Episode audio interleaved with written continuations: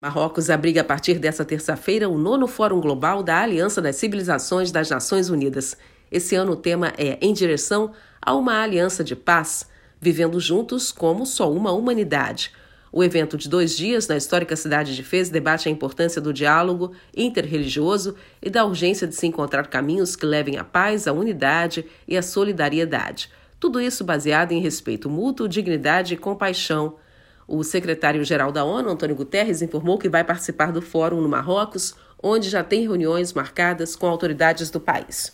Em entrevista à ONU News, o alto representante da Aliança das Civilizações, Miguel Ángel Moratinos, afirmou que muitas das respostas para as crises de hoje estão em questões sobre fundamentos da própria vida. Eu creio que hasta agora nos perguntamos qual é o papel da religião, qual é o papel da espiritualidade qual é o papel da ética?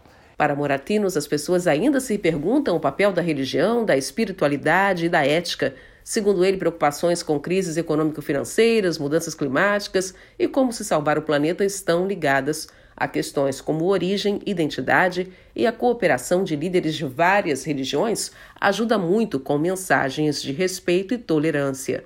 A decisão de realizar o nono Fórum Global da Aliança das Civilizações no Marrocos foi anunciada pelo ministro das Relações Exteriores do país, Nasser Burita, e por Miguel Ángel Moratinos, após um convite do rei Mohammed VI.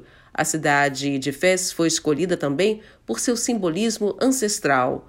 O papel da mulher na construção de paz nesses contextos e o multilateralismo vai ser tema de uma mesa redonda, da qual deve participar, entre outros convidados, a ex-presidente da Assembleia Geral da ONU, Maria Fernanda Espinosa.